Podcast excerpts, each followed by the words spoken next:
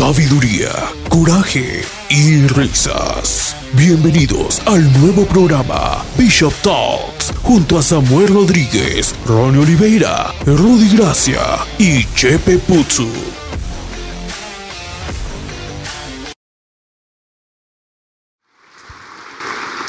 Wow, vaya noche la que tenemos acá. Recibamos con un fuerte aplauso a Bishop Rudy. Gracias, por favor, equipo. Vamos a darle. Esto está poderoso, estelar. Un aplauso fuerte. Fuerte aplauso. Mire, esto, esto no se ha visto antes. Esto es un tridente que tenemos acá. Tipo el del Paris Saint Germain. ¿Qué le parece? Tenemos al reverendo, por favor, démosle un fuerte aplauso, reverendo. Dios te bendiga. Muchas gracias por estar acá en Bishop Talks. Te amamos, te bendecimos.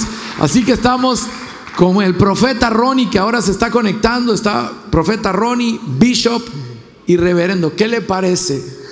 Mire, mire, mire. Demos, demos tres a U. Una, dos y tres.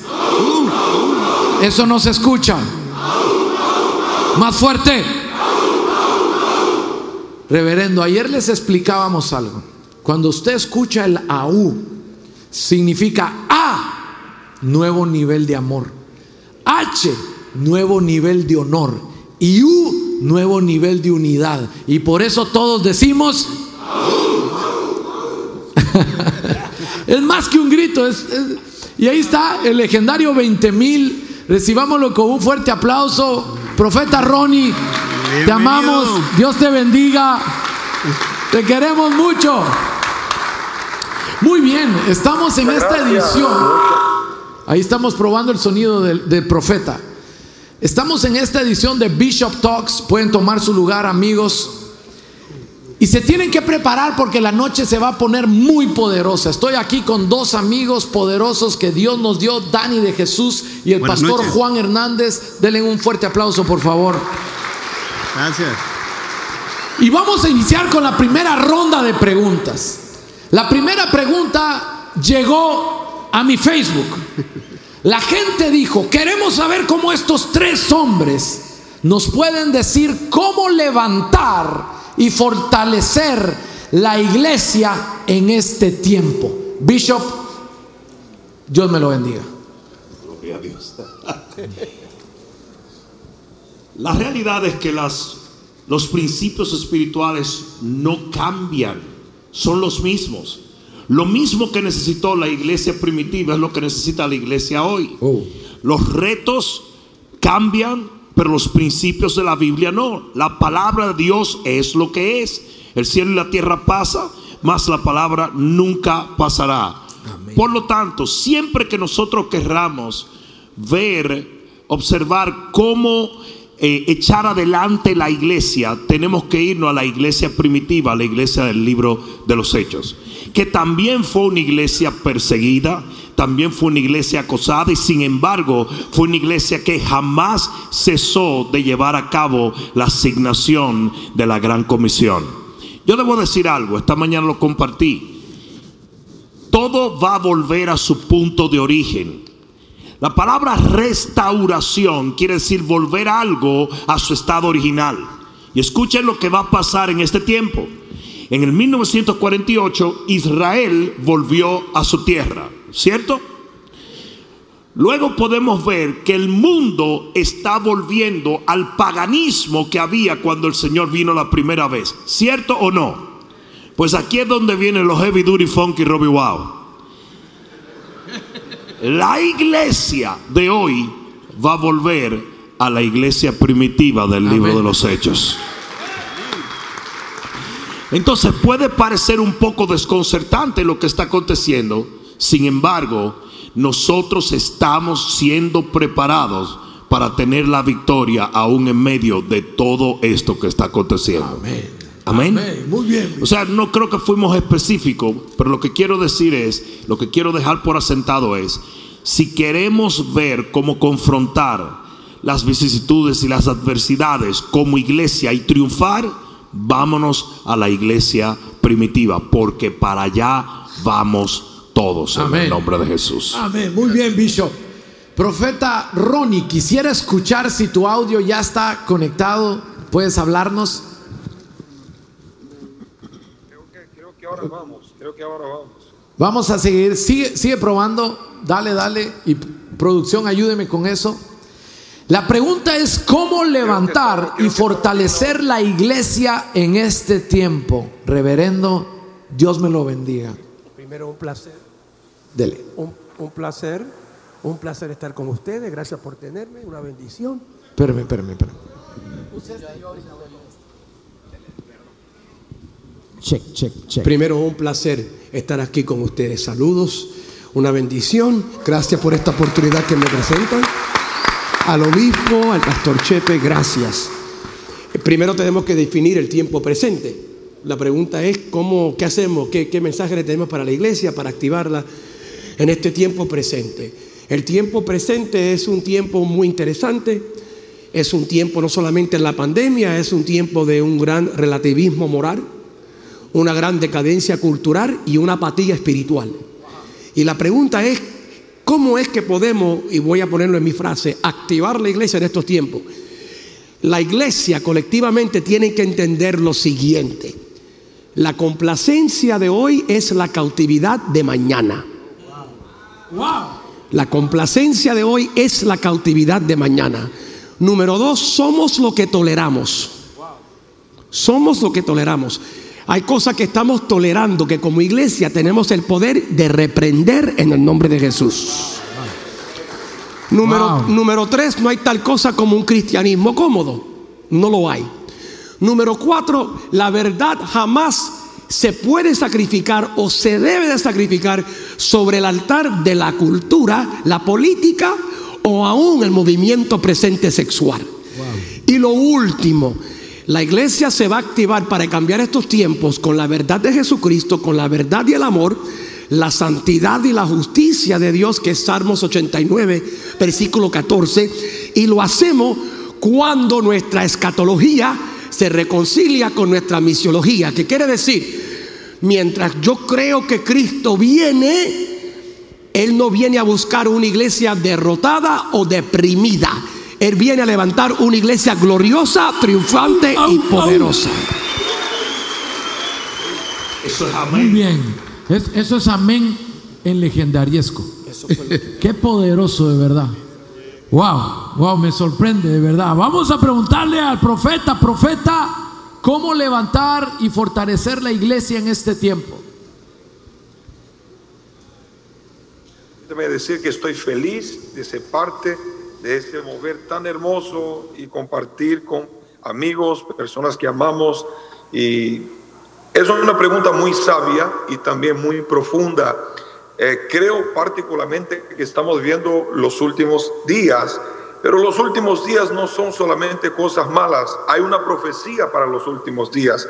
Dijo el profeta Joel, en los últimos días derramaré de mi espíritu sobre toda carne. Yo creo que vamos a vivir el derramar del Espíritu Santo más fuerte en la historia. También vamos a vivir una cosecha de almas masiva más grande de la historia. La Biblia dice, vuestros hijos profetizarán, vuestros ancianos soñarán sueños. Entonces quiero creer que estamos por vivir lo que fue soltado de la boca del profeta Joel, que en estos tiempos el Espíritu Santo sería derramado de una forma sobrenatural. Y también posicionar la iglesia, posicionar la iglesia. ¿Y cómo podemos posicionar la iglesia? Sobre la palabra. ¿Cuál palabra? La de Jesús. ¿Y qué dijo Jesús?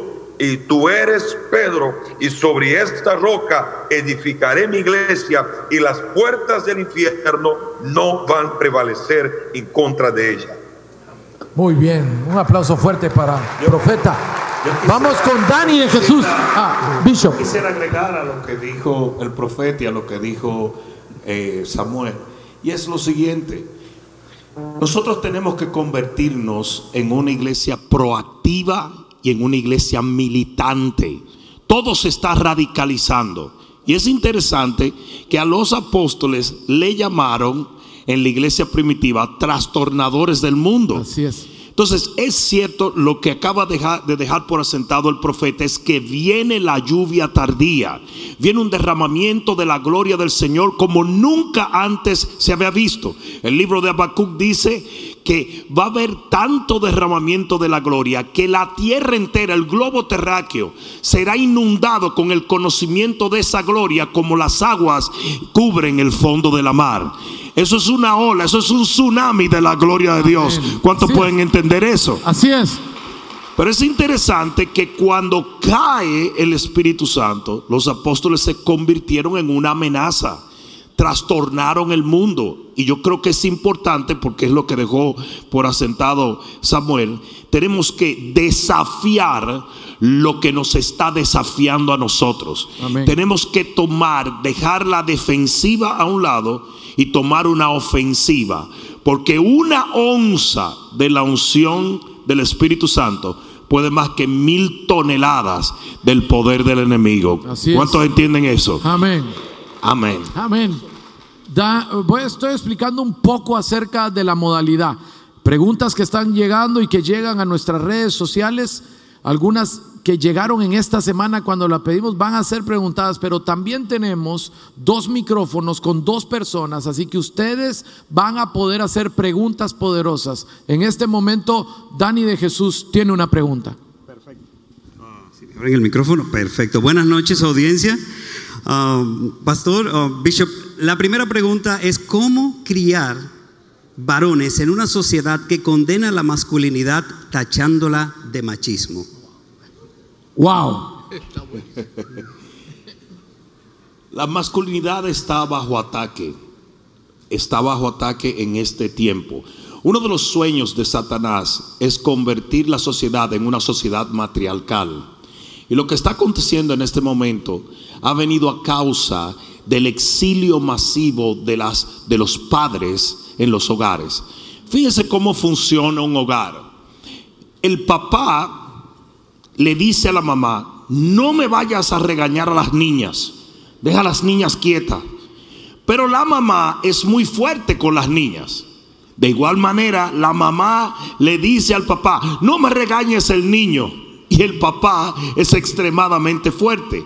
Por lo tanto, hay un balance en la crianza donde hay un hogar, valga la redundancia, balanceado. Cuando tú remueves el hombre de ese hogar, lo que acontece es que la mamá se tiene que convertir en un hombre, pero no es un hombre.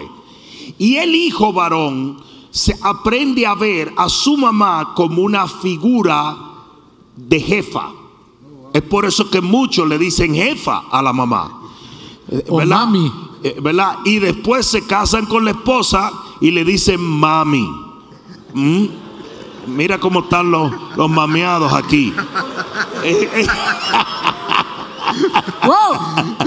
Entonces, ¿qué pasa? Cuando tu mamá se convierte en la figura varonil, obviamente hay un ataque a la masculinidad, porque muchos jóvenes comienzan a ver la feminidad como si fuera algo masculino. No sé, no quiere decir que si te crió tu papá, tu mamá, eres pájaro, ¿ok? A- a- a- a- porque lo veo que me están mirando, eh, con excepción de aquel que tiene pintalabio, yo no digo, no. Wow. Wow, wow, wow. Ah, ah, ah, no, es que estaba comiendo una fruta. Bien. ah, Estaba comiendo chetos. Chetos. Ahora bien, el enemigo ha causado todo esto con un fin muy determinado y es que la sociedad se convierta en una sociedad matriarcal. ¿Por qué? Simplemente porque el trabajo del enemigo es alterar todo orden divino. Fíjate lo que pasó en el jardín del Edén. En el jardín del Edén, él da la vuelta y no toma a Adán como la autoridad. Y la serpiente no vino a hablar con Adán, vino a hablar con Eva. ¿Y cuál fue la maldición sobre Adán? Por cuanto obedeciste la voz de tu mujer. ¿Mm? Se están riendo, se están riendo. Se entregó ese hombre, se entregó. Alguien que lo case. por cuanto obedeciste la voz de tu mujer, porque aún anatómicamente el hombre se hizo para dar y la mujer para recibir. Aleluya. Aún anatómicamente es así. Entonces, ¿qué sucede? En todo, el que quien le dio a, al hombre fue la mujer, cuando es el hombre que tiene que darle a la mujer.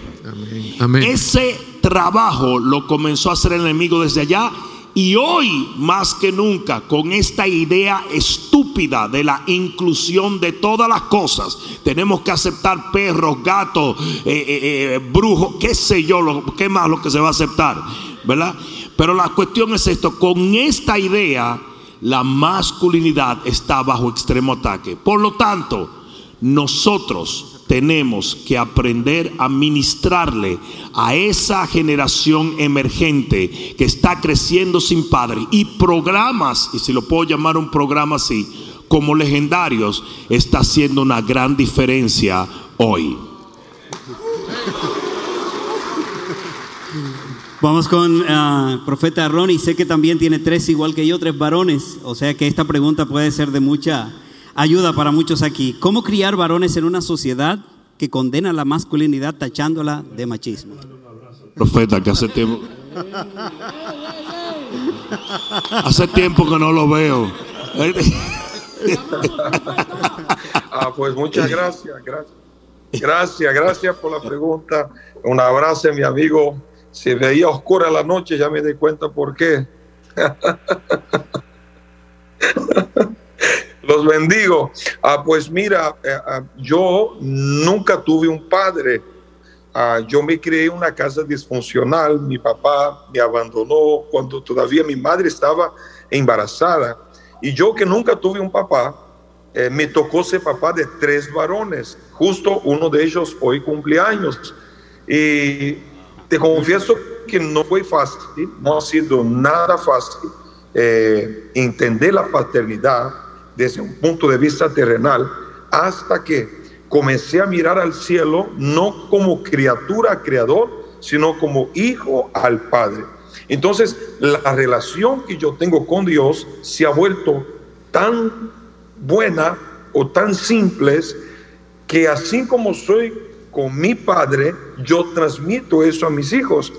Entonces, si yo tengo un Padre en el cielo, que me trata como un hijo, me es muy fácil transmitir eso también a mis hijos. Creo que una de las cosas principales que podemos hacer es esta, poner nuestros ojos a Jesús, el autor y consumador de nuestra fe, enseñar a nuestros niños que nosotros podemos tener defecto, pero hay un Padre que está sobre nosotros, este sí, es impecable, es intachable, les confieso que cuando regreso de Legendarios en la edición que participé allí en Guatemala, ah, yo senté con mis niños y le dije, mira, hasta el día de hoy yo creía que hacía bien las cosas, pero tuve un encuentro con papá allá arriba a la montaña y regresé distinto, regresé cambiado y más le digo, voy a caminar tan bien que quiero que ustedes me miran y sigan mis pasos porque yo sé dónde estoy pisando. El día en que tus hijos puedan pisar en las huellas que tú estás dejando, sin hundirte, sin tropezar y caer, significa que está cumpliendo bien su función de paternidad. Entonces, donde Jesús pone el pie, yo pongo el mío. Donde yo pongo mis pies, digo bien atrás y pone los de ellos también. Así que les llamo la atención a seguir los pasos de Jesús porque Él no se equivocó. Haciendo esto, vamos a cumplir la meta de criar niños varones al ejemplo de Cristo. Muchas gracias, muchas gracias, profeta. Pastor Samuel, la, no tengo que repetir la pregunta, ¿verdad? La misma pregunta, ¿verdad? Sí, la misma pregunta. El niño está en una bicicleta. El niño está aprendiendo a manejar la bicicleta el niño se cae de la bicicleta. Viene mamá y dice, ven acá, ¿qué te pasó? ¿Dónde está la herida? Lo soba, lo cuida. Ay bendito, ¿qué pasó? Como dicen en mi país. Y lo soba y lo besa. El papá viene y dice, Te muriste, estás muerto, algo se rompió. No estás muerto, móntate de nuevo. Esa es la diferencia. En este momento estamos viviendo en un mundo donde es todo víctima, porque no hay un papá que se levante y diga, levántate de nuevo, montate de nuevo y corre, que el tiempo no se ha terminado. Esto está bueno. Lo que estamos haciendo con un espíritu femenino total, cada, todo el mundo tiene su papel, pero si el papel del papá, lo que estamos haciendo es, tú eres víctima, tú eres víctima, tú eres víctima, tú eres, ay bendito, ay sóbate, ay te duele, ay te duele. Hace falta que se levanten los hombres y le digan a nuestros niños y a los niños de nuestros niños, tú no eres víctima, tú eres más que vencedor en el nombre de Jesús, levántate. Esa es la diferencia. ¡Ah, uh, ah, uh, ah, uh! Muchas gracias. Sí, ¡Qué buena ronda! tremendo. Damos también la bienvenida a nuestro querido eh, Jaime Macías, que está ahí detrás, también César Troncoso. Si usted tiene una pregunta, esa so- levante su mano, que ellos van a pasar y vamos a tener en Aquí- breve Aquí están. eh, algunas de sus preguntas. No sé si ya tienes alguien por ahí, Sí. ¿ok? Sí, sí. Tengo al pastor Carlos Acosta de Georgia, ponte de pie rapidito. Él pregunta, en medio de todo lo que hemos pasado en la pandemia, muchos cristianos dejaron de ir a su iglesia físicamente y están viendo la prédica y otros predicadores a través del internet. ¿Qué consejo le podemos dar a esos cristianos para que vuelvan a su casa, a su iglesia?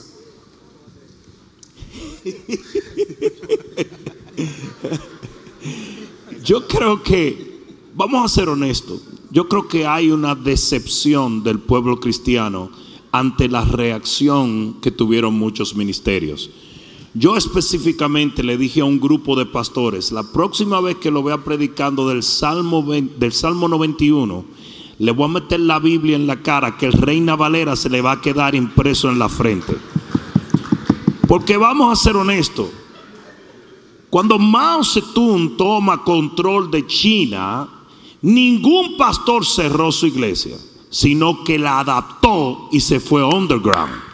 Pero haciendo esto desafió los poderes que, que- se levantaron contra la iglesia. Yo creo que esta fue una lección y que muchos pastores han perdido tantas ovejas que deben reconsiderar que para la próxima, porque va a pasar, entiendan, va a pasar. Esto fue un ensayo. Para la próxima, cuando nos desafíen, se van a encontrar con una iglesia mucho más desafiante que todo el infierno. Ustedes quieren que le diga algo. BLM se paró y rompió todo y no y nunca usó mascarilla ni le importó nada y andaban en la calle haciendo lo que le daba la gana. Antifa también lo hizo, pero ¿sabe dónde estaba la iglesia? Escondida en la casa porque hay que respetar las leyes y la prudencia. No seas baboso, chico. Nuestra autoridad viene del tercer cielo. A Él tenemos que responderle. Y nosotros tenemos que aprender a desafiar. ¿Qué hizo Daniel? ¿Qué hizo Sadrach? ¿Qué hizo Mesaki? ¿Qué hizo Abel Negro? Cuando lanzaron una ley que violaba su, su devoción para con Dios, la desafiaron. Y por eso el cielo se movió a su favor. ¡Au! Yo creo que hay pastores que tienen que pedirle perdón a sus congregaciones y volver a enseñarle fe y decirle yo falté. Y no en todos los casos, entiéndanme. Yo sé que la sabiduría habita con la prudencia y no todos los pastores podían mantener sus iglesias abiertas, etcétera, etcétera. No estoy diciendo esto, pero creo que merece el cristiano que se alejó una explicación de sus líderes que no se la supieron dar en medio de la pandemia, pues ahora deben de dársela. Y los pastores tienen que ir a buscar a su gente y hacerles entender que quizás las cosas no se manejaron de la manera que se deben manejar, pero que hay una nueva oportunidad y que hay que seguir sirviendo al Señor. Yo creo que hay una decepción en el pueblo que tiene que ser erradicada mediante el amor y el cuidado pastoral Y muchos van a tener que pedirle perdón a sus ovejas y a mí también. Porque a mí me dieron leña. Desde que yo dije, no cierren nada la iglesia, no hagan nada, comenzaron, es un loco. Saben que hasta me hicieron un video, el pastor que infectó de COVID la congregación. Cuando yo vi ese video dije, hasta ti te quiero infectar de COVID si vienes cerca de mí. Eso es una locura. Lo que aconteció decepcionó a muchos cristianos y creo que muchos pastores deben una explicación a su grey. Amén. Bishop. Bishop. Sí, queremos también escuchar a nuestro querido reverendo Samuel Rodríguez.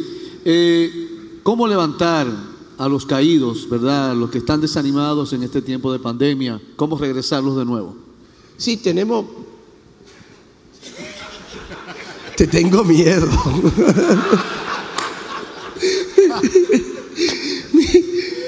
No, yo vengo del estado más. eh, yo vengo de la República Comunista de California. Soviética. El Estado soviético. ¿Sabe qué? Sin fu- fuera de exageración, lo puede buscar por Google. El gobernador de mi estado, que Dios me lo bendiga. eh, eh, él, de- él- él cerró la iglesia del primer, la cerró, pero fue mucho más allá. Él aún prohibió que en mi casa yo tuviera servicio con mi familia. Bú- búscalo por Google. Wow.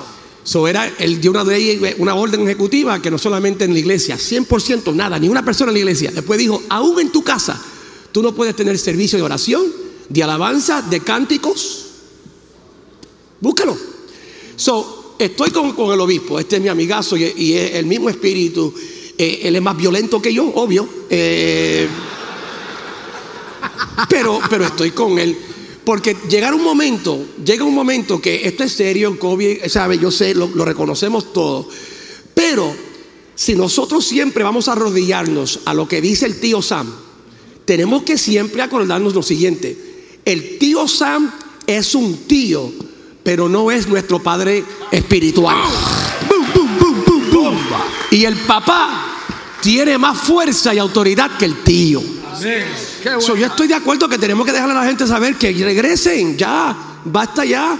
Tenemos que regresar. La estadística, la cifra en este momento es que las iglesias han regresado a 75%, es el medio en este momento, de lo que existían anteriormente, antes de la pandemia. Yo estoy profetizando que lo que el diablo está diciendo es una mentira. En otras palabras, es que, que vamos a perder gente. No, yo declaro que vamos a añadir más gente que nunca Amén. antes de que viene una cosecha como nunca anteriormente. Amén. Amén. Sí, queremos escuchar también al profeta Ronnie, que está ahí. Eh, Ronnie Oliveira, por favor. Amén. Hay un mensaje para aquellos que se apartaron. La iglesia está de pie. La iglesia sigue de pie. Y no estamos de pie por el tapaboca, no estamos de pie por el aislamiento social, no estamos de pie por medidas de gobierno, estamos de pie por la sangre de Cristo sigue teniendo poder. Y te digo más, el Dios que fue fiel a Abraham, el Dios que fue fiel a Moisés, el Dios que fue fiel a Sadrach, Mesach, Abednego, en mi turno no me va a fallar, seguirá siendo fiel. El mensaje que transmitimos es este, la iglesia sigue de pie porque la sangre de Cristo sigue teniendo poder. Mira, hace más de dos mil años esta sangre fue derramada, pero nadie es loco de decir la sangre de Cristo tenía poder. No, la sangre de Cristo tiene, es decir, pasamos la pandemia, el COVID, las restricciones, las prohibiciones, pero estamos de pie y vamos a seguir de pie. Ni Baal, ni los políticos, ni nadie nos va a hacer arrodillar, porque solo a tu Dios adorará y solo a Él servirá. Esto es lo que creo y siento. Boom, boom, boom, boom, boom, boom, boom, boom, boom. ¿Cuántos están alegres? ¿Cuántos están aprendiendo? Muy bien. Tengo una pregunta que me gustó mucho. Está rara, está disruptiva. ¿Cómo desea ser recordado cuando usted ya no esté? Escuche esa pregunta. ¿Cómo desea usted ser recordado? Vamos a empezar por acá.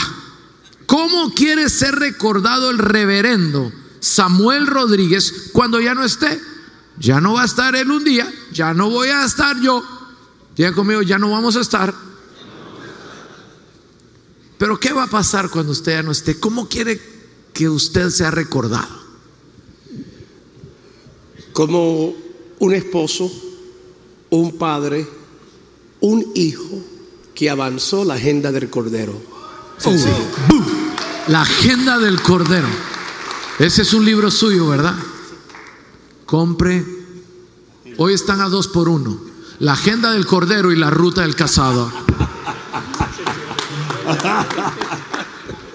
Perdón, pero me la puso para el venciendo la anuncio ahí. adversidad también. Me la puso. Ahí está también. Venciendo la adversidad. Tres por uno.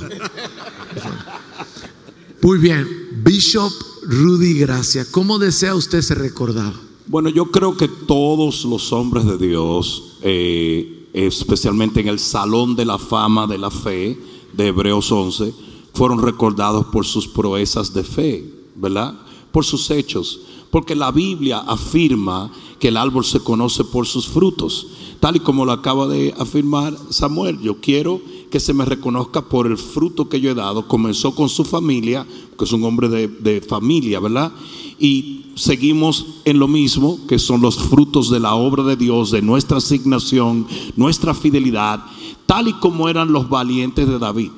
Era tan sencillo como, por ejemplo, hubo uno de ellos que defendió un terreno de habichuelas, de frijoles. Imagínate lo que es que te maten por defender cuatro latas de Goya. Eso sería increíble. Increíble. Pero si es Goya, tiene que ser bueno. Qué Le bueno. diste, le diste, ¿sabes? Bueno, pero eh, sin embargo fue la valentía, el arrojo, la fe, la pasión, lo que quedó impreso en la Biblia. Y eso es lo que yo quiero que recuerden. Yo no estoy pensando partir muy pronto, pero si acaso pasara, quiero que se recuerden la osadía de fe con la cual le servía al Señor. ¡Boom! ¡Boom, boom, boom! Démosle un aplauso fuerte al Bishop. Como un valiente. Te admiramos. Sos un valiente. Gracias por no retroceder. Nos inspiraste a todos. Y nos quitaste el miedo. Bien hecho. Valiente. Bien hecho. Bien hecho. Tengo un amigo, un profeta, que en su foto de perfil cuando lo conocí, usaba gorra de reggaetonero. El profeta más cool que conozco. ¿Cómo desearía ser recordado Ronnie Oliveira, el legendario 20 mil? Un hombre que escuchaba a Dios. Oh. ¡Boom! Un hombre que escuchaba a Dios. Quiero ser recordado como alguien que se gastó y no se oxidó. Porque es la vida de un hombre de Dios. Es mejor gastarse que oxidarse. Quiero ser recordado como alguien que no solo escuchó a Dios, sino que fue fiel a lo que Dios le dijo y enseñó a otras personas también a escucharlo. Quiero ser recordado como hijo, como esposo, como padre, pero más que todo, como alguien que caminó con Dios sin miedo, como alguien que caminó con Dios lleno de fe, como alguien que caminó con Dios y inspiró a otros. Hoy miro a, Elías, hoy miro a Moisés, hoy miro a Ezequiel, pero quiero que cuando no esté aquí, alguien mírame y diga, oye, no estaba en la Biblia, no hizo parte de los héroes de la fe, pero también caminó con Dios y es digno de una fe imitable. Así quiero ser recordado. Muy bien, muy bien, profeta. Ahora vamos al público que tenemos acá. Quiero que el reverendo Macías me pueda levantar su mano si está por acá. Macías, ¿dónde estás? No te escucho. Póngame el audio fuerte donde está el reverendo. Ya lo estoy viendo yo por ahí. No, no lo escucho. Grite como legendario, como escudero fuerte. Ajú. Eso es. Yo tengo aquí un escudero, Emanuel, y tiene una pregunta. La pregunta es la siguiente. Hoy en día todos sabemos que los gobiernos están exigiendo ciertas condiciones. Y entre esas condiciones la pregunta en la iglesia es, y la que hace mi amigo Manuel, Manuel quiero decir, si esta es la famosa marca del anticristo o es algo que podría preceder a la venida de este anticristo. Uy, esto se puso fuerte. Santo. Está bueno, un aplauso para ese hombre. Emanuel. Eh, eh, Dios con ¿Estamos nosotros. hablando de la vacuna? No. ¿De qué, de qué, a qué aluden la marca? Estamos hablando de eso. Sí, Bishop. Ok. Ah, ok. Ok, miren, primero que todo, se necesita entender lo siguiente, ¿ok? Si tú eres de Cristo, si tú estás, si tú has, eh, si tu nombre está escrito en el libro de la vida, tú no vas a estar cuando estén repartiendo marcas de bestia, ¿ok? Recuerden. Es, es importante porque mucha gente me pregunta constantemente, cuidado si me la pusieron. Yo me hice una operación del ombligo y yo creo que me marcaron. No, chico, eso es un chicho que tiene, hermano. Oye, la marca de la bestia va a ser sobreenfatizada en la segunda parte de la gran tribulación. Lo que nosotros entendemos, si usted entiende una cosa diferente, eso es otra cosa, pero lo que nosotros entendemos es que el rapto de la iglesia es lo que da inicio a la gran tribulación y en la gran tribulación los tres primeros, tres años y medio primeros son de paz y seguridad falsa. Por lo tanto, no va a haber un extremismo, ni persecución, ni ejecuciones por el que no tenga la marca de la bestia. Ahora escuchen esto. La Biblia dice que quienes están tardando que se manifieste el anticristo somos nosotros. Porque el anticristo, el hijo de perdición, no puede manifestarse hasta que nosotros nos seamos quitados. Recuerden que la Biblia dice que somos la sal de la tierra. Si la sal se desvaneciere, entonces la tierra ya no sirve más para nada, sino para ser hollada por los hombres. Hasta que nosotros no nos vayamos de aquí, no se manifiesta la plenitud del gobierno del anticristo y por ende no se manifiesta la marca de la bestia.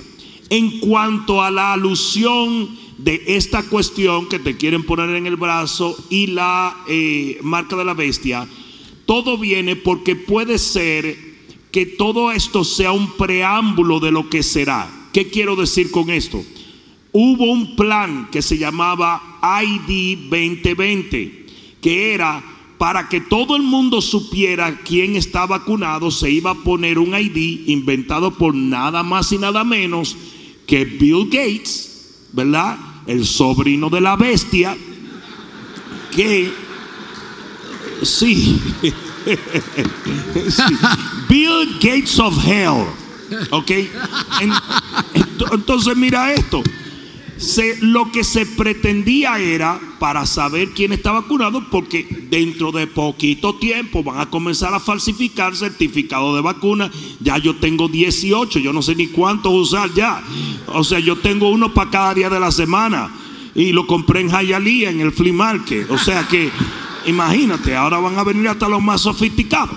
Pero ok, el asunto es el siguiente se pretendía que luego de la vacuna se pusiera un ID médico supuestamente que tuviera tu historial médico. No se pudo porque todavía impresionantemente se respeta la, la privacidad médica, que de paso es una violación el que una gente te pida un certificado de vacuna porque tus, tus récords médicos son privados. ¿Están entendiendo? Ahora, estos tipos le dieron media vuelta a la torta y están consiguiendo hacer este asunto del certificado de vacuna. Pero no es, no somos antivacuna. ¿Están entendiendo? El cristiano no debe ser antivacuna, porque la vacuna no es más que un proceso médico por el cual usted eh, eh, retiene el poder de una infección de un virus en plenitud. No lo puedo poner de otra manera. Entonces, hasta donde nosotros entendemos, la vacuna no es ninguna marca de ninguna bestia. Lo que sí se aludía era lo que venía después de esto, que era el ID 2020, y no canta en victoria porque es probable que eso venga en un tiempo no, no muy distante, pero aún eso no sería la marca de la bestia. La marca de la bestia tiene que ser aceptada en total y absoluto conocimiento de lo que una persona está haciendo. No te pueden poner una marca de una bestia a una persona sin que la persona entienda que está aceptando todo lo que es el contexto del poderío del anticristo. ¿Estamos claros en eso? Muy bien. Muy bien. Creo que quedó bastante claro, ¿verdad? Lo que el bishop, no sé si alguien quiere aportar algo sobre esta pregunta. ¿Estamos o vamos a la siguiente? Ok, vamos a ir a la siguiente ahora. Ah, esta es, esta tiene que ver con cazadores, ¿verdad? Hay algunos hombres acá que están solteros. Y esta pregunta es delicada. ¿Cuáles son las virtudes que debe de tener un soltero para buscar una mujer para casarse? O sea, ellos quieren ser casados por una mujer, lo que yo entiendo acá. ¿Cuáles son las virtudes que debe tener un soltero que, para que buscar en una mujer para casarse? Ah, no, ya, ya, ya le entendí. ¿Cuáles son las virtudes que debe tener un soltero para buscar una mujer para casar? ¿Qué tiene que buscar en una mujer? Eso es lo que entiendo. ¿Qué tiene que buscar? No, no, de la mujer, perdón, perdón, es que aquí me la pasaron así. De la mujer, ¿qué debería de buscar un hombre en una mujer? Lo más básico. Dele, dele, Bishop, dele. Ronnie ya está, Se está dice- sudando. Se dice que un millonario se iba a casar y tenía tres candidatas. Tomó cinco mil dólares, se lo dio a la primera candidata y le dijo, quiero ver cómo lo manejas. Tomó cinco mil dólares, se lo dio a la segunda candidata y dijo, quiero ver cómo lo manejas. Tomó cinco mil dólares, se lo dio a la tercera candidata y dijo, quiero ver cómo lo manejas. A la semana llegó la primera candidata y dije, tomó, tomé tu dinero, lo invertí en la bolsa de valores y aquí te devuelvo todo ese dinero. El tipo dijo, wow. La segunda llegó y dije, tomó el dinero y le compró un pasaje para Cancún a los viejitos, a tu papá y a tu mamá. Dijo, esta mujer es maravillosa. Y la tercera dijo, tomé tu dinero, lo di de down payment y te tengo aquí un Harley Davidson para que te goce, papi. La historia dice que el hombre agarró y se casó con la que tenía el trasero más grande. Bueno, eh, eh, eso...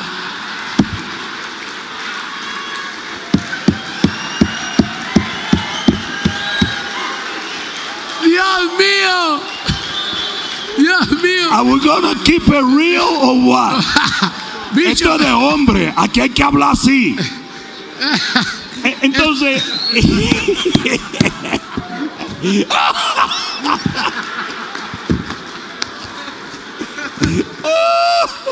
Estos tenían que persinarse. ok, ¿cuál es el punto que estamos haciendo? El punto que estamos haciendo es que el amor es como un antídoto ligado con pócimas extrañas. El amor no es físico, es espiritual, por eso usted no lo ve el amor. Y usted se enamora con una mujer y la mujer va a tener ciertos defectos, pero usted no se va a dar cuenta que lo tiene. Entonces, si nos ponemos a decir, ok, tiene que ser así, así, así, así, eso no existe, esa mujer no existe. Es como la- las hermanas que están en la iglesia y dicen, "Eh, eh, yo quisiera casarme con Brad Pitt, terminan casándose con Arm Pitt. Porque Brad Pitt no existe. Eh, eso es de mentira. Ah, ah, Brad Pitt es de mentira. Yo lo conocí, es de ese tamaño y, y camina. Todo eso es truco de cámara. ¿Verdad? Entonces, Denzel Washington es dominicano, yo lo vi vendiendo mango en el mercado. Todo eso es truco de cámara. El punto que estamos haciendo es, tú no buscas una pareja por las cualidades que tenga. Y es, está bien que tenga buenas cualidades, muy bien. No obstante, usted encuentra la pareja que usted siente que Dios tiene para usted y las cualidades que vengan o vayan, pero usted tiene que permanecer con esa persona. Es por eso que casarse y que divorciarse porque esa persona no tiene las cualidades, usted está mal. Usted está mal. Usted tiene que casarse con esa mujer con todo y su tollo y sus bondades y permanecer con esa mujer con su tollo y sus bondades. Ahora, si vamos a hacer una mujer en un laboratorio con una probeta, entonces le echamos 50 cc de esto y 50 cc. Y tiene que ser cariñosa, inteligente, elegante, espiritual. Eso no existe. Eso no existe. De igual manera, la mujer que anda buscando ese tipo no existe. Cuando nosotros nos casamos, éramos unos esparadrapos. ¿Mm? Y uno, uno lo hace en fe.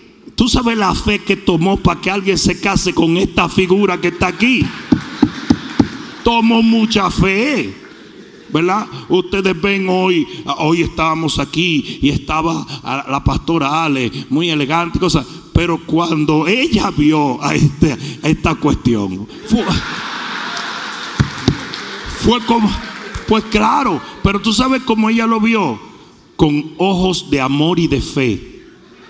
Y así me vieron, y así que uno se casa, ¿verdad? Así que uno, uno es una catástrofe y quizás la mujer que tú encuentres es otra catástrofe, pero entre las dos catástrofes algo se arregla. Entonces, ¿cuál es el requisito que la Biblia dice?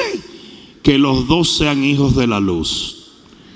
No puedes unirte a un yugo desigual, tienes que buscar una persona que sea de Cristo y después de ahí el resto lo trabajamos. Amén. Muy bien. Reverendo, ¿quiere a- a sumarle a esa?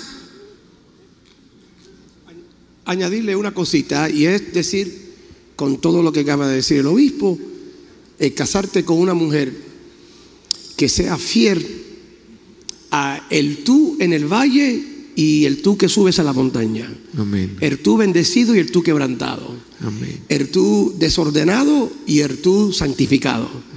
Y busca una mujer que pueda con las dos versiones. Amén.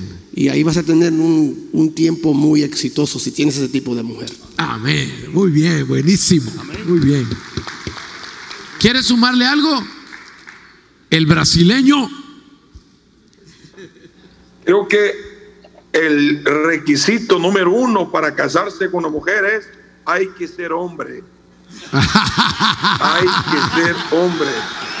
Ah, el día en que mi suegro entrega a mi esposa en el altar, él me abraza fuerte. Repetir, Fue la Ronnie. primera vez que me dijo algo en el oído. Jamás me, me voy a olvidar. Traumado estoy. Cuando me abraza, me dice, hasta hoy cuidé, di lo mejor que pude. La hice la mejor joven que podía haber hecho. Si no vas a ser mejor que yo, todavía hay tiempo. Déjela, entrégala. Pero no dañe la vida de aquella a la cual yo di lo mejor. Oh, Entonces en aquel momento tuve la decisión de ser hombre o no ser hombre. Entonces para mí dejar la soltería, abrazar una vida matrimonial, era asumir el compromiso de ser hombre y hacer mejor de lo que ella estaba. No hace falta decir que el Señor ha sido fiel con nosotros y hoy gracias doy a mi Señor. Sigo siendo hombre, honrando el compromiso. Entonces, si anhelas casar, tener una familia, antes que todo, sé hombre, póngate los pantalones y asuma la responsabilidad. Casarse correr riesgo, pero con Dios es posible. Quiero decir que en medio del tiempo que estamos viviendo, en una sociedad corrompida, es posible casarse bien, vivir matrimonialmente bien, mantener una familia íntegra, como dice la Sagrada Escritura. Amén. Denle el aplauso fuerte Señor. Amén. Quiero decir un versículo que dice las escrituras en el libro de Proverbio. Dice, la casa y las riquezas son la herencia de los padres, mas de Jehová es la mujer prudente. O sea, Bishop dijo, tiene que ser cristiano. pero nosotros tenemos que tener el corazón de Dios para saber cuál es esa mujer que Dios tiene para nosotros. Seguimos con la siguiente pregunta. Perfecto. ¿Quién está aprendiendo sabiduría hoy? Eso. La próxima pregunta vamos a ver cuál de los tres quiere agarrarla eh, de primero. Dice, ante los desacuerdos conyugales, ¿cuál es el equilibrio entre fe y psicología para resolverlos? En otras palabras, oración o terapias familiares.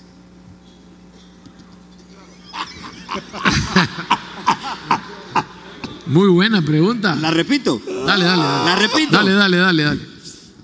Ante los desacuerdos conyugales, ¿cuál es el equilibrio entre fe y psicología para resolverlos? ¿Oración o terapias de pareja? Ninguno de los dos. Trata de psicoanalizar tu mujer para que tú veas lo que te va a pasar. Y cuando ella está descalentada y le ven va moral para que tú veas cómo te da con la Biblia en la cara. Ah, pero ese no se ha casado. Ese no. Ese. de- Y, puso atentamente el soltero, dijo. Sí, el soltero eterno. Di- di- dile a tu mujer, ven que te voy a llevar donde un terapista para que tú veas lo que te va a pasar antes de llegar al carro. Miren, señores, hay que usar sentido común. Además, si somos cristianos, yo te voy, ahora, yo sí te voy a proponer algo. Te voy a proponer que todo el mundo le baje cuatro decibeles. Y eso es fácil, porque usted puede aprender a tener control de sus emociones. Y ambos tienen que aprender a bajar. La respuesta blanda aplaca la ira. Es bastante difícil, y no estoy diciendo que no se use, pero es bastante difícil poder llevar una pareja delante de un terapista. Es extremadamente difícil que las parejas aún oren juntos. Si usted no ha aprendido a bajar lo que es la animosidad antagónica entre ustedes, si usted no lo ha aprendido como hombre de Dios, como mujer de Dios, cuando no tenía el terapista, ni haya mucho tiempo para orar, ni, ni nada de eso, usted va a tener un constante problema. Es la responsabilidad de dos adultos, especialmente si son cristianos, el aprender a tomar control de sus emociones y ponerle rienda a sus espíritus. Tremendo, muchas gracias. ¿Algo que añadir, Pastor Samuel, Pastor Ronnie? Profeta Ronnie. ¿Algo que añadir, Profeta Ronnie? Desde Miami hasta Brasil. Brasil. Brasil, adelante. Me copia No está Brasil, escuchando, no nos está escuchando. No, Mi- no, no, nos no, está no. enseñando el perfil. Miren, miren qué coqueto es él. Miren ese cazador. Ronnie, profeta, Ahora escucho. no van a decir nada. ¿Estás ahí? Sí, acá estoy, ahora recién lo escucho. Estaba recibiendo una palabra No profética. Pórtense bien. Estaba tomando, estaba, estaba, estaba recibiendo en ese momento. ¿Pasamos a la próxima pregunta entonces? ¿O esperamos a que le llegue la respuesta a- al profeta? Eh, profeta, le hacemos la pregunta de nuevo. Ante los desacuerdos conyugales, ¿cuál es el equilibrio entre fe y psicología para resolverlos? ¿Oración o terapia? Ah, pues yo, yo creo y pienso que la base de un matrimonio es Cristo, es Cristo. En esta vida o tenemos fe o tenemos razón. No hay forma de tener fe y tener razón.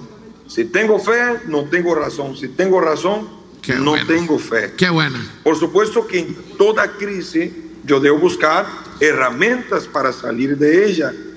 Pero si decidimos caminar una vida cristiana confiando en el Señor, confiando en su palabra, creo que el propio Dios nos va a dar este equilibrio que nosotros necesitamos.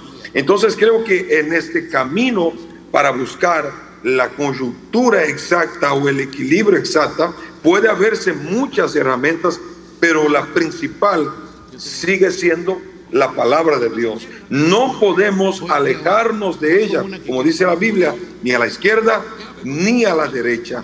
Ah, hemos tenido con mi esposa varios conflictos, pudiendo haber utilizado cualquier otro tipo de herramienta, nosotros hemos decidido llevar a los pies de Cristo, a los pies de Jesús. Oh, wow. Entonces creo que es posible restaurar, es posible levantarse, es posible salir adelante cuando los dos están caminando en la palabra que tiene que caminar. Pero cuando solo uno está y el otro no, ahí sí. Se bien. necesita una ayuda pastoral, se necesita un acompañamiento, eh, pero yo sigo siendo partícipe de aquellos que creen que todo a los pies de Jesús se soluciona. No sé si era esta la pregunta, Sí, no sí. escuchar bien, pero Así si es. hay alguien que está enfrentando cualquier crisis en el matrimonio, si usted está en legendario, significa que usted es un buen cazador, o sea, estás buscando la presencia de Dios. Amén. Y en la presencia de Dios siempre habrá respuesta, siempre habrá solución. Reverendo, La, pregu- la pregunta es si en la dinámica matrimonial, la respuesta cuando hay un tipo de un choque, interacción, es oración o terapia. sí. Yo estoy de acuerdo con el obispo, ninguno de los dos. Sencillo. Hay algunas cosas que solamente salen con ayuno y oración. Sí, solo. Amén. Está muy duro. Yo, quiero hacer una pregunta pensando en ti, pensando en ti. Estuve en un momento importante donde contaste cuál fue uno de los momentos más importantes de tu vida. Y fue mencionar el nombre de Jesús. ¿Podrías testificarnos ese momento en la toma de posesión? No sé, en, el 2000, eh, en el 2008, eh, antes del 2008, por la gracia del Señor, exclusivamente por asignación de Dios, por una impartición profética que Dios me dio cuando tenía 14 años de edad de una iglesia, asamblea de Dios. Dios me llamó a la edad de 14 años y me dijo a través de una persona llamada Bernie, del ministerio de Teen Challenge, en los 80s, me llamó por nombre en el medio de un servicio, me dijo, Sammy, Nunca lo había conocido, un americano, una iglesia latina. Entró, profetizó, dijo, aquí hay un Samuel joven Sammy. Toda la iglesia me indicó y él me dijo, ahí estaba mi- una muchacha que terminó siendo mi novia, mi padre, mi pastor. Dijo, Sammy, tú vas a hacer, tú, Dios me, me dio mi trayectoria ministerial a nivel mundial. Y después me dijo, y vas a ser asesor y vas a orar sobre presidentes de los Estados Unidos. Yo tenía 14 años. So, por la gracia de Dios, con Bush y luego con Obama, en Obama me invitó a hacer la oración en el servicio privado en, la iglesia St. John's en Washington en el 2008. Cuando salió Trump, me llamó Trump y dijo, yo quiero que usted que participe. No, yo, no me llamó él, me llamó el comité, el comité del, Transition Team. Que, que quieren que yo participe. Ahí yo fui. Y cuando yo fui con Trump en el 2017, en enero, eh, en la toma de posesión, lo que fue que por 11 años en, ese, en esta plataforma no se había mencionado Jesús. Intencionalmente Obama había determinado que mejor mencionar a Dios, amor, pero no Jesús. Porque Jesús era muy cristiano y que iba a ser muy controversial. So, una reportera me dijo, Sammy, por favor, dime que ya que vas a hacer esto, que yo no estoy de acuerdo, dime que no vas a mencionar el nombre de él. Y yo dije, ¿qué nombre? Y me dijo, tú sabes el nombre de él. Y yo dije, ah, el nombre de él. Dice, porque ese nombre es muy controversial, divide mucha gente.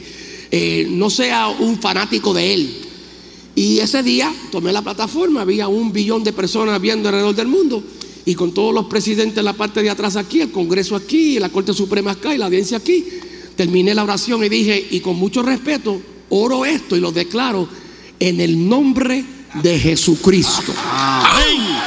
Muy buena, muy buena. Aleluya. Si me pueden poner la foto, busquen esa foto en redes sociales. Qué foto, de verdad. Y todos los presidentes que estaban acá, búscalo por YouTube, todos los presidentes, Obama, Clinton, Bush, Trump, dijeron amén. Amén. Los miembros del Congreso, amén. La gente aquí, amén. Todo el mundo pues, me decía, mira, tomo un país, mi amigo está en un país musulmán y porque tú estuviste en el BBC, el CNN, ellos escucharon el nombre de Cristo alrededor del mundo.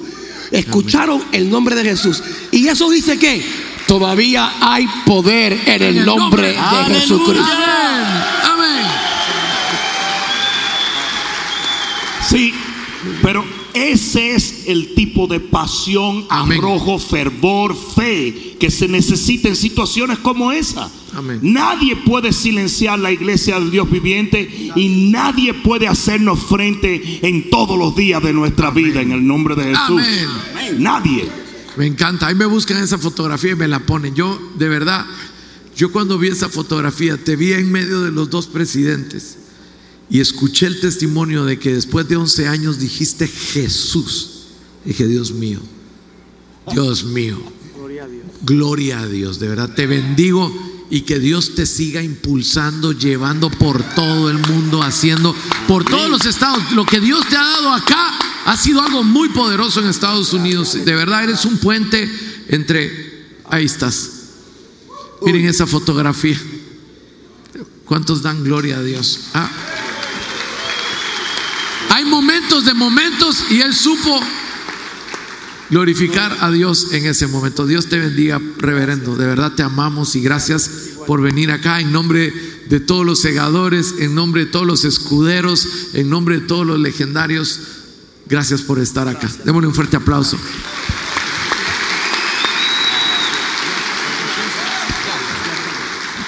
Vamos ahora a continuar, eh, vamos a continuar con el programa y quiero agradecerles de todo corazón en nombre de los hombres haber dado toda esta sabiduría. Vamos a, a continuar con nuestro programa, pero antes pongámonos de pie porque no podríamos desaprovechar este momento sin que estos hombres hicieran una oración acá. Así es que vamos a orar.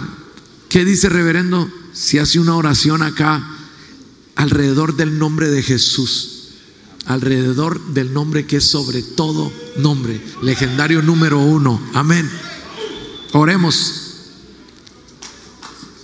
Padre, gracias que no es coincidencia que en este tiempo preciso en la historia de la humanidad, estos hombres, cada uno de nosotros estamos vivos en este tiempo preciso. No es coincidencia. Tú has escogido este ejército de cazadores, de legendarios, de escuderos, de ocupar espacio en esta tierra. ¿Para qué? para levantar el nombre que está sobre todo otro nombre. Y hoy tenemos un compromiso fijo y contundente de exaltar y elevar ese nombre. Como dice el obispo, el silencio no es una opción. Declaramos que después de este evento vamos a subir el volumen en declarar que Jesucristo es el Señor. En el nombre de Jesús lo declaramos. Amén y amén. Amén. Pasen por favor, démosle un fuerte aplauso.